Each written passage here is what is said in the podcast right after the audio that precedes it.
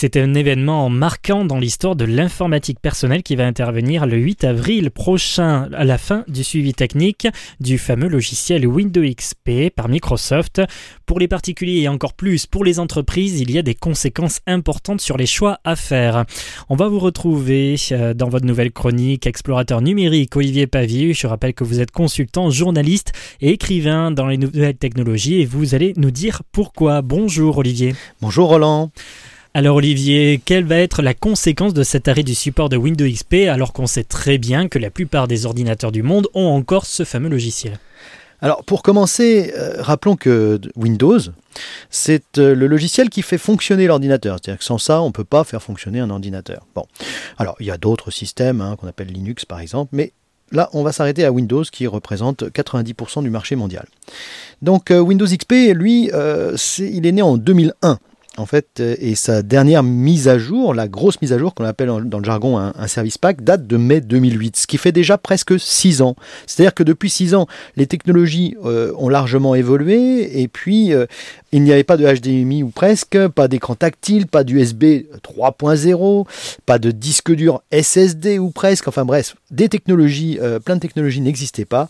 Beaucoup d'entre eux ont déjà bien changé. Si on ajoute qu'il n'y avait pas d'exploitation de la mémoire vive pouvant dépasser 4 Go, c'est-à-dire qu'on pouvait mettre 8 gigas de mémoire dans un ordinateur sous Windows XP, il n'y en avait que 3, 3,5, voire 4 qui pouvaient être euh, utilisés, donc ça servait à rien.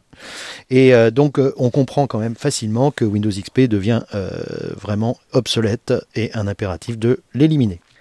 Et pour ceux alors qui ne peuvent pas ou qui ne veulent pas changer d'ordinateur, comment ça se passe? Alors, pour les particuliers, il deviendra de plus en plus difficile de trouver des logiciels qui évoluent. C'est le cas notamment des navigateurs Internet qui se limitent par exemple à Internet Explorer 8 alors que l'on en est à Internet Explorer 11 sur Windows 8 ou Windows 7. Alors je détache un petit peu les mots pour que tout le monde comprenne. Ce sont de nombreuses fonctions euh, liées à la sécurité tout d'abord qui ne vont plus être disponibles, ce qui laisse envisager que les banques ne permettront plus d'accès aux comptes bancaires via des PC équipés de Windows XP euh, d'ici euh, peu de temps.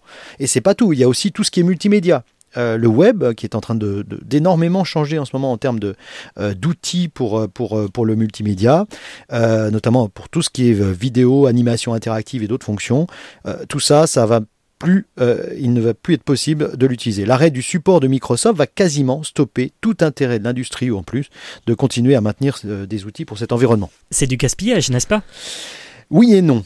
En fait, rien n'empêche bien des ordinateurs fonctionnant sous Windows XP d'accueillir le système Windows 7 qui est parfait pour encore bien des années. Cela coûtera certes une centaine d'euros d'y passer, mais c'est quand même moins cher qu'un nouvel ordinateur. Et en plus, ce qu'il faut bien comprendre, et j'insiste là-dessus pour les professionnels qui nous écoutent, si vous perdez vos données sur un PC encore équipé de Windows XP après le 8 avril, je ne suis pas sûr qu'une compagnie d'assurance professionnelle continue de vous couvrir. C'est la responsabilité du professionnel d'avoir des outils sécurisés et pour lesquels une maintenance doit être totalement opérationnel.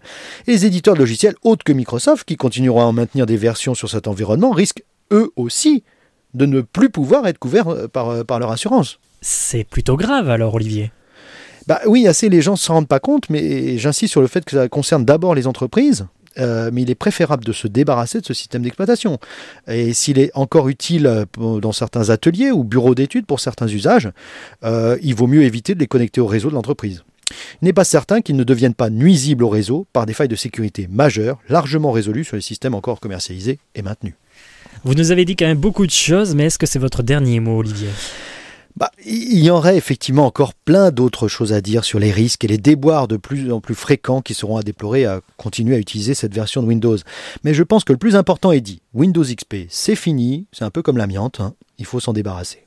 Au moins, comme ça, c'est clair. Merci Olivier pour votre chronique. Je rappelle que vous êtes consultant, écrivain et journaliste dans les nouvelles technologies. À la semaine prochaine. Merci Roland, à bientôt.